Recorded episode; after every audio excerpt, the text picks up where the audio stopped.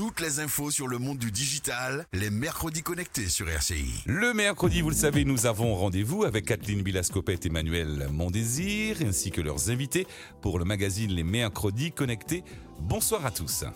Bonsoir Rodrigue et bonsoir à vous qui nous écoutez sur votre poste de radio, sur le site rci.fm, l'application RCI ou qui nous regardez en Facebook Live sur la page RCI Martinique. Bienvenue dans les mercredis connectés, votre émission dédiée à l'actu du numérique et des tendances tech que je co-anime avec Manuel Mondésir, directeur d'Awitech. Bonsoir Manuel. Bonsoir Kathleen.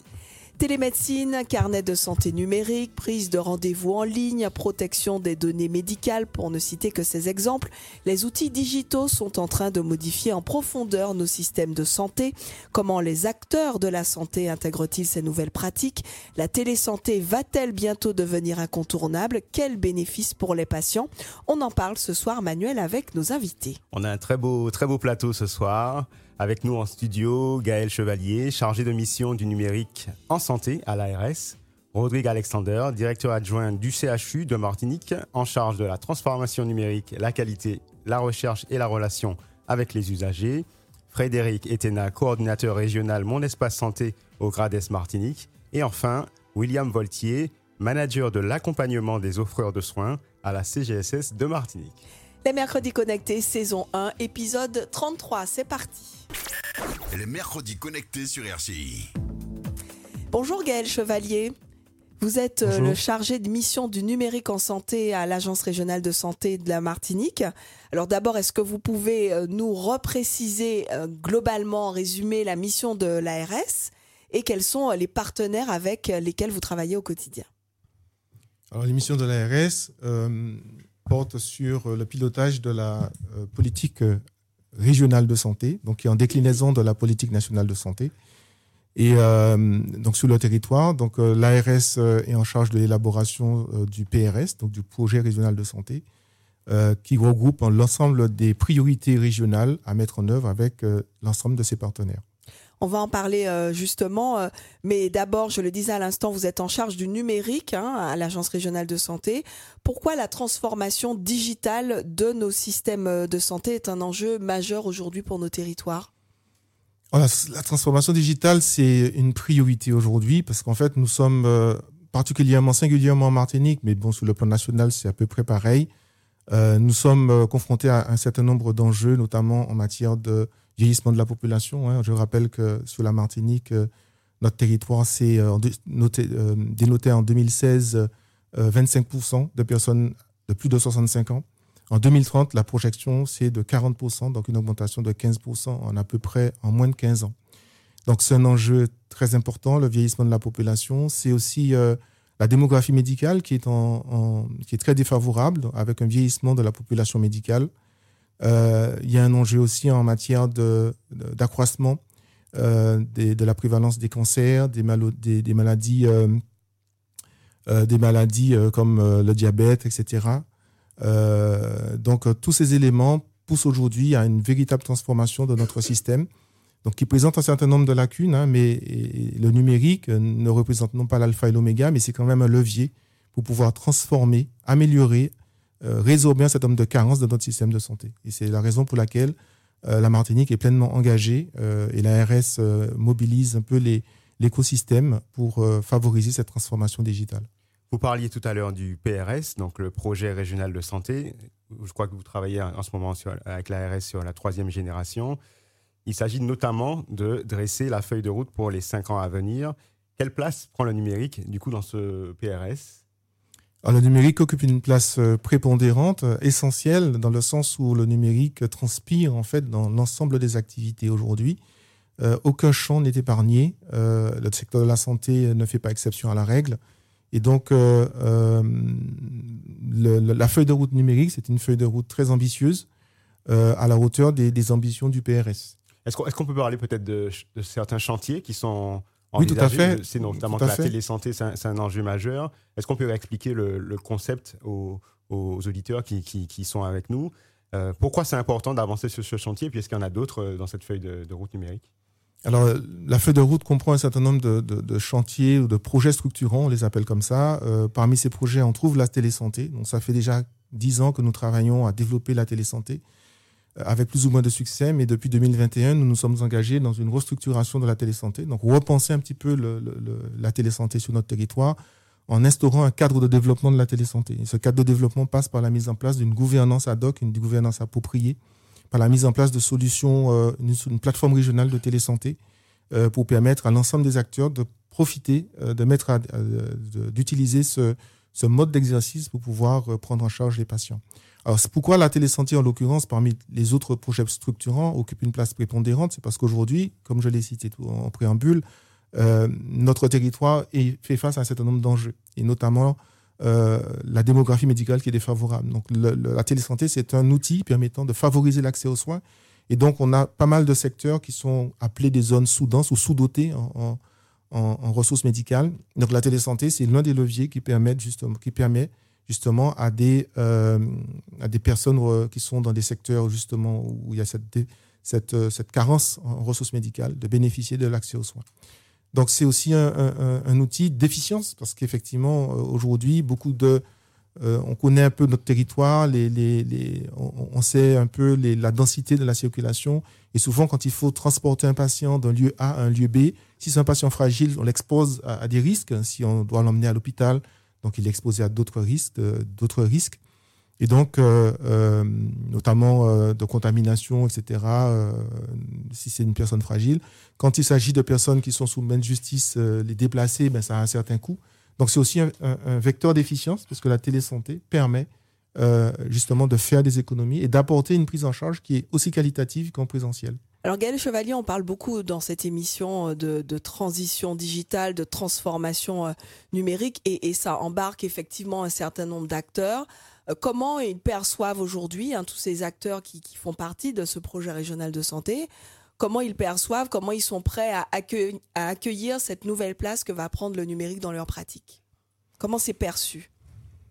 Alors, c'est assez bien perçu parce que je pense qu'aujourd'hui, tout le monde, enfin, euh, même si aujourd'hui il y a euh, il y a des inégalités, ça, nous sommes d'accord parce qu'il y a beaucoup de personnes euh, sur notre territoire qui souffrent encore d'électronisme.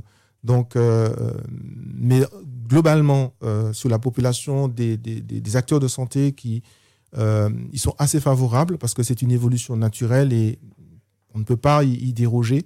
Aujourd'hui, c'est vraiment un moyen euh, d'optimiser les ressources qui sont les forces en présence, parce qu'on ne peut pas tellement faire autrement. Euh, donc l'accueil est plutôt favorable. Aujourd'hui, il y a néanmoins euh, un, défi à relever. c'est ce qu'on appelle la médiation numérique, ou comment, amener chacun à s'approprier les outils numériques.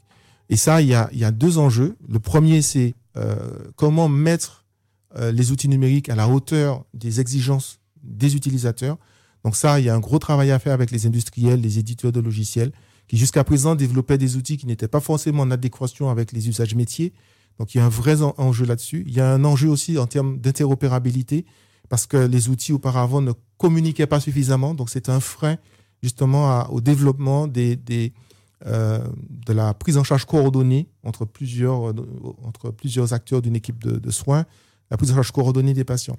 Il y a un autre défi, c'est comment aussi mettre, rendre le, patient lui-même acteur de sa prise en charge. Donc, il y a aussi ce qu'on appelle l'empowerment, euh, rendre l'utilisateur euh, autonome euh, sur le champ du numérique. Donc, la médiation numérique, c'est un, vaste chantier qui, va nous occuper sur les prochaines années pour pouvoir à la fois, avec les exigences que j'ai évoquées au niveau des industriels, mais ça ne suffira pas, il faudra aussi accompagner les acteurs de santé, les citoyens, pour pouvoir euh, euh, pour permettre à chacun de s'approprier ces outils.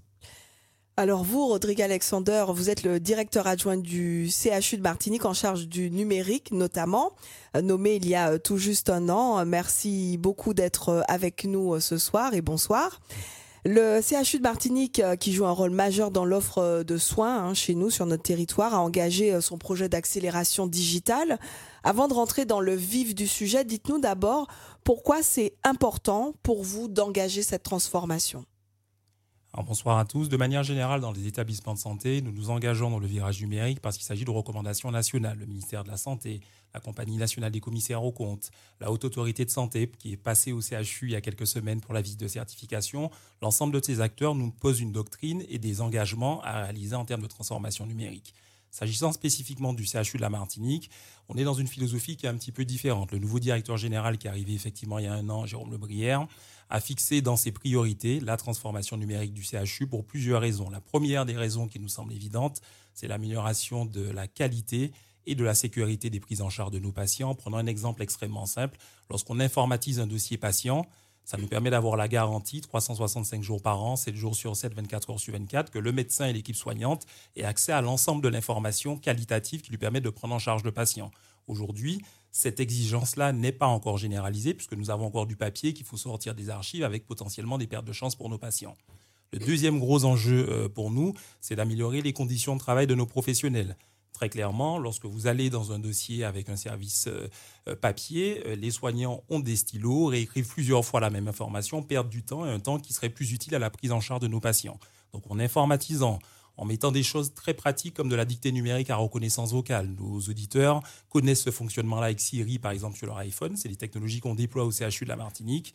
Derrière, le professionnel de santé dicte et le système retranscrit. Troisième enjeu, c'est de d'ouvrir quelque part notre établissement sur la ville et sur les autres acteurs. Dans nos hôpitaux, on a tendance à considérer qu'on est les seuls et les seuls sur l'ensemble de la chaîne de prise en charge des patients. Donc on a lancé un gros travail avec les représentants de la médecine de ville sur la Martinique, le docteur Cricket Ayot notamment, qui est président de la CPTS et de l'URML, pour définir quelles étaient les priorités. Un certain nombre d'actions sur lesquelles on reviendra au cours de cette émission ont été co-construites avec cet acteur de la médecine de ville. Et puis je ne serais pas directeur euh, d'hôpital de formation si je ne parlais pas d'enjeux d'efficience. Il n'y a pas de tabou euh, chez nous au CHU la Martinique sur ces sujets-là compte tenu du déficit de l'établissement. Très clairement, c'est sur tous les sujets d'informatisation, on se pose la question du retour sur investissement. Je prends un exemple qui sera évoqué tout à l'heure. Quand on envoie des comptes rendus par messagerie sécurisée à la médecine de ville, on répond effectivement à une exigence euh, réglementaire. On réduit les délais d'envoi des comptes rendus puisque c'est instantané. Mais derrière, notre arrière-pensée, c'est aussi de dire que les timbres qu'on payait pour envoyer ces comptes rendus, on ne les paiera plus. Donc c'est un exemple parmi d'autres, euh, mais euh, cet enjeu-là, il ne faut pas qu'on le perde de vue. Alors, puisqu'on est au chapitre des, exemples, il y a un, des enjeux peut-être également qui se pose pour les patients, c'est de réussir à rentrer en contact avec son spécialiste. C'est parfois compliqué pour, pour le patient. Vous portez en ce moment un projet pour faciliter cela. Est-ce que vous pouvez nous en dire plus? Alors sur l'accessibilité des secrétariats médicaux, c'est un enjeu qu'on a identifié au niveau de l'équipe de direction du CHU La Martinique et on sait, comme dans d'autres établissements de France et de Navarre, que ce sont des chantiers complexes que de réorganisation des secrétariats médicaux, de transformation numérique, de standardisation des pratiques. Et donc on a choisi euh, sur l'année écoulée d'avoir une approche beaucoup plus pragmatique. Donc le sujet a été de dire, avant de donner un accès à l'ensemble des usagers à un secrétariat médical, comment est-ce qu'on peut gérer les situations d'urgence ou de semi-urgence en s'assurant que le médecin traitant qui est dans son cabinet ou le médecin hospitalier qui exerce dans un autre établissement de l'île puisse accéder directement à un avis spécialisé sans passer par des répondeurs, sans passer par des secrétaires médicales. Donc on a travaillé à deux niveaux sur cette thématique. Un premier niveau qui est un niveau téléphonie qui rentre dans la logique de transformation numérique. Mes équipes sont également en charge de la téléphonie.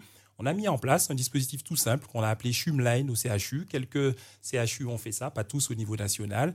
Et c'est tout simple. On a équiper 46 spécialités de notre CHU, dermato, euh, orthopédie, etc., d'un certain nombre de téléphones spécifiques qui sont dans la poche d'un interne, d'un docteur junior, d'un médecin senior de garde. Et ces praticiens-là, on a lié ces numéros téléphone à des accès directs de l'extérieur. Et le médecin traitant qui est dans son cabinet, s'il a besoin d'avoir un avis sur une hospitalisation directe, un ajustement d'un traitement, une demande de conseil sur la prise en charge d'un patient directement. Il compose son numéro à 10 chiffres depuis son petit annuaire Shumline et tombe directement sur un médecin hospitalier. Ça marche très bien.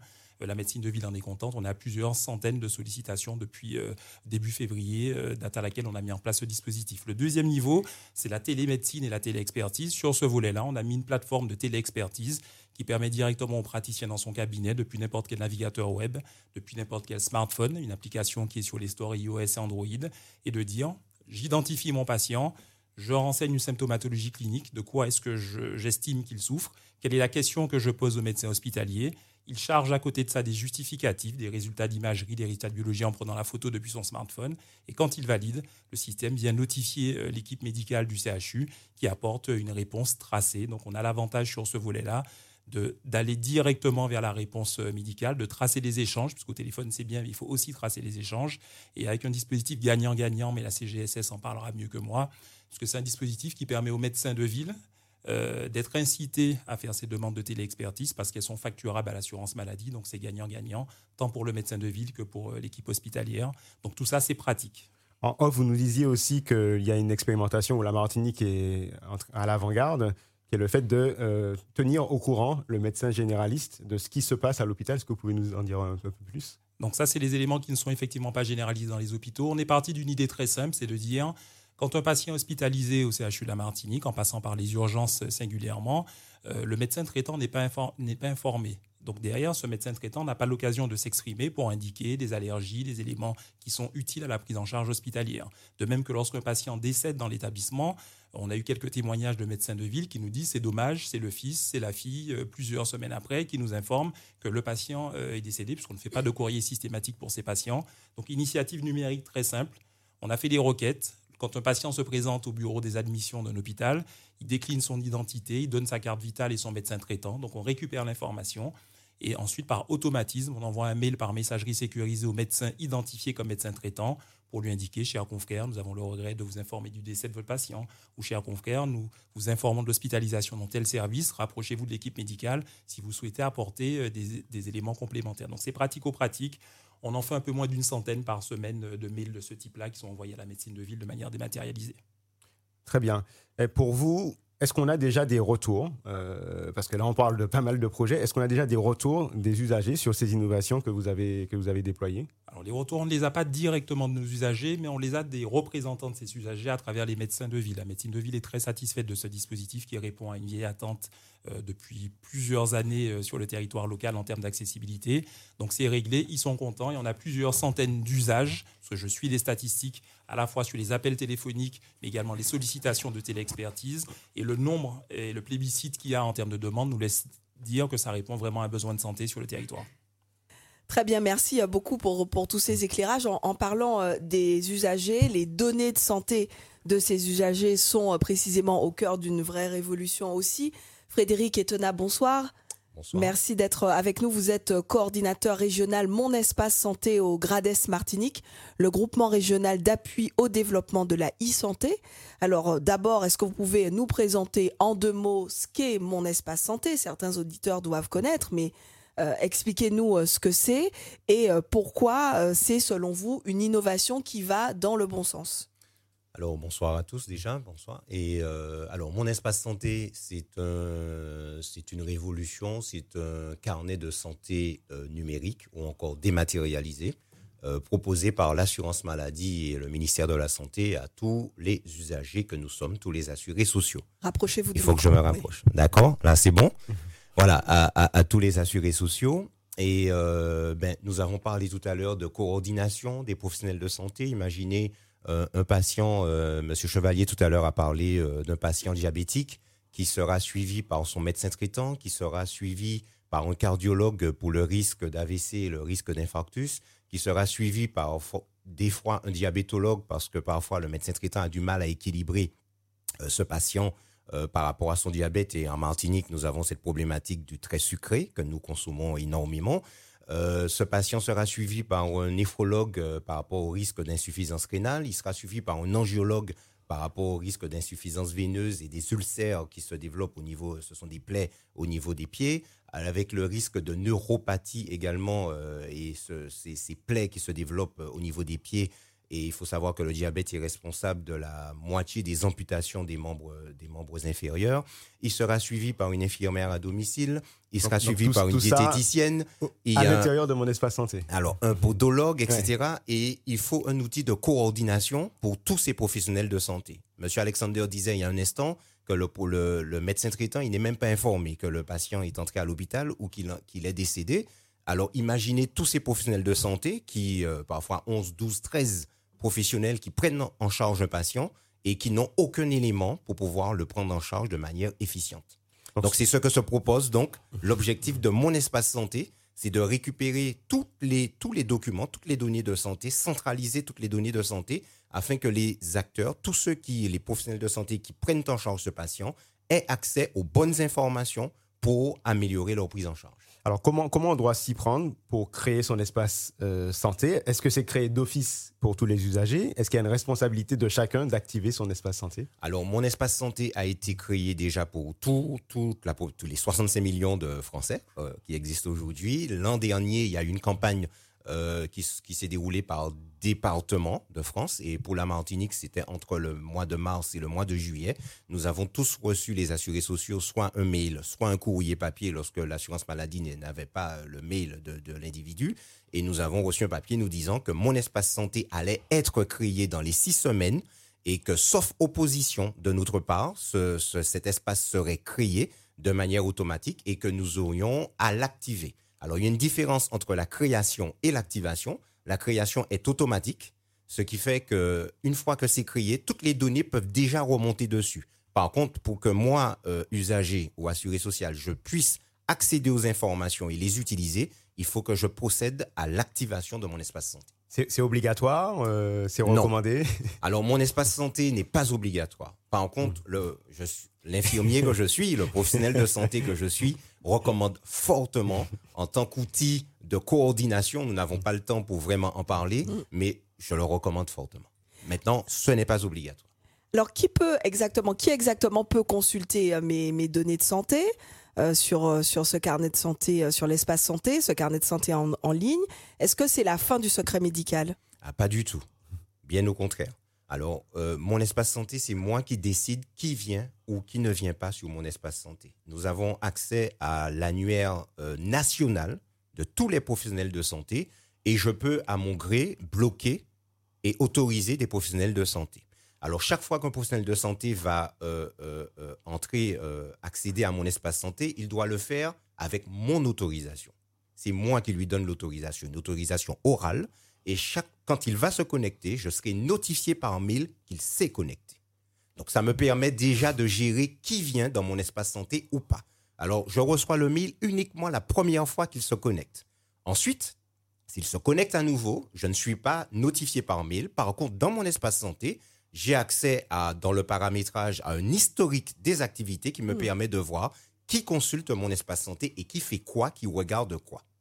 Alors très bien, euh, mais compte tenu de l'actualité euh, liée aux, cyberattaques, hein, y, compris sur notre territoire, euh, est-ce qu'on peut réellement rassurer les usagers sur le fait que leurs données de santé sont bien en sécurité dans mon espace santé? Comment vous protégez toutes ces données? Alors aujourd'hui, mon espace santé est proposé par l'assurance maladie et le ministère de la Santé. Donc vous imaginez que c'est un service dématérialisé de l'État et qu'il bénéficie des dernières innovations mmh. en matière de sécurité.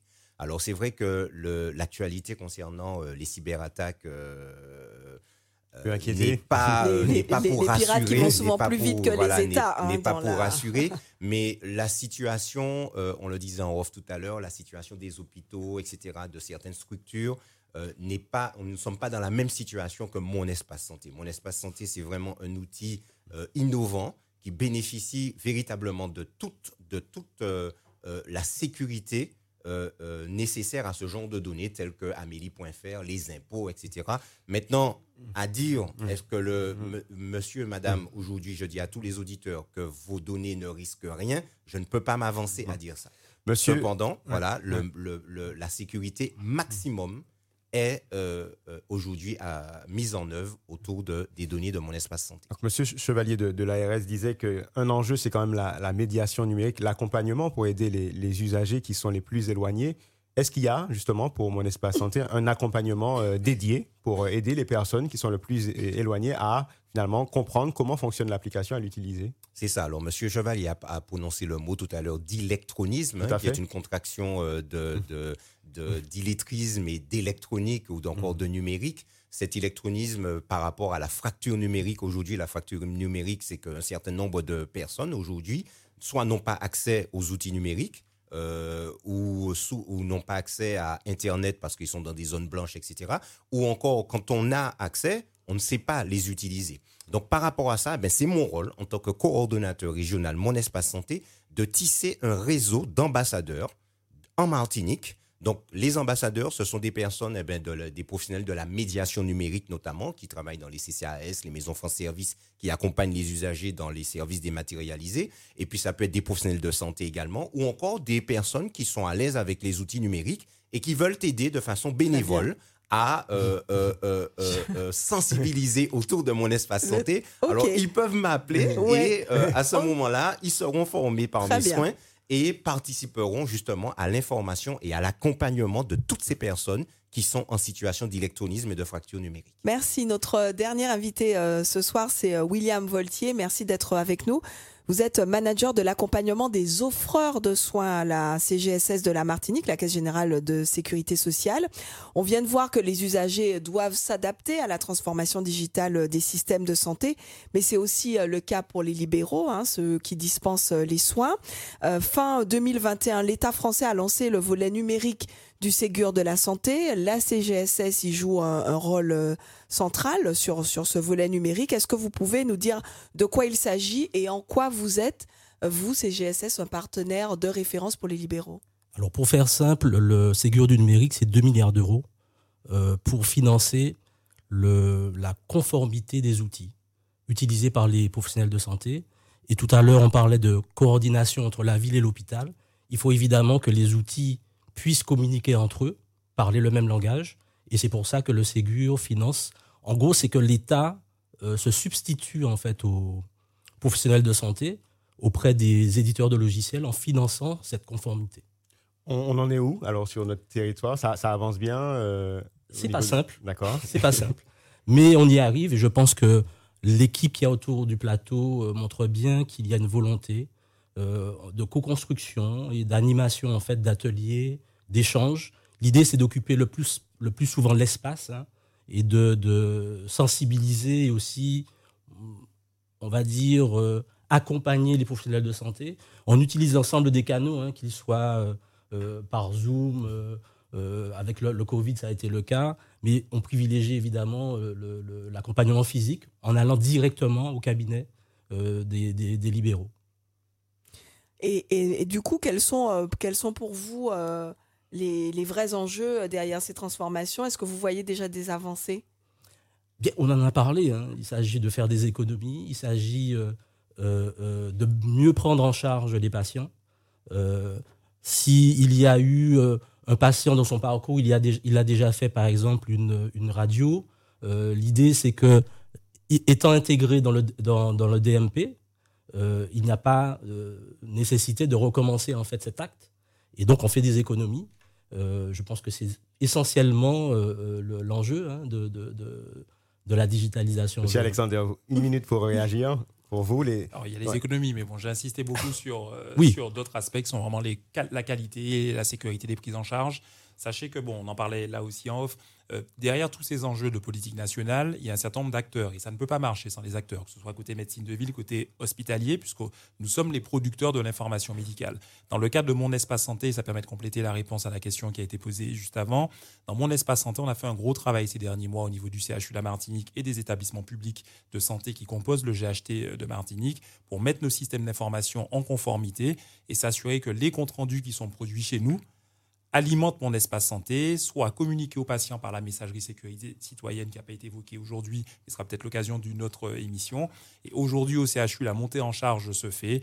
On est à peu près à 150 comptes rendus d'imagerie par semaine qui sont envoyés dans ces canaux-là euh, via euh, la messagerie sécurisée, et puis une centaine de comptes rendus d'hospitalisation qui passent. Donc on fait notre travail pour que ces chiffres puissent monter, qu'on tende vers l'exhaustivité.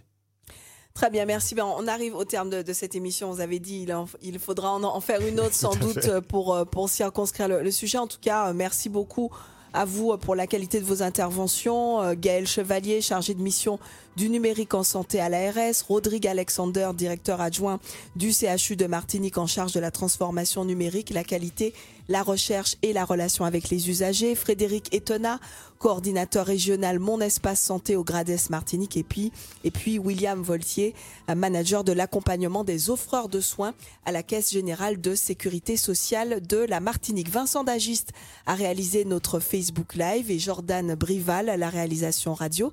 Merci également à Le replay est à consulter et à partager depuis le site rci.fm. On se quitte ici. Manuel, bonsoir. Bonsoir Kathleen. Et à mercredi prochain. Quant à vous, chers auditeurs, je vous laisse en compagnie de Rodrigue pour la suite des programmes. Votre soirée continue sur RCI.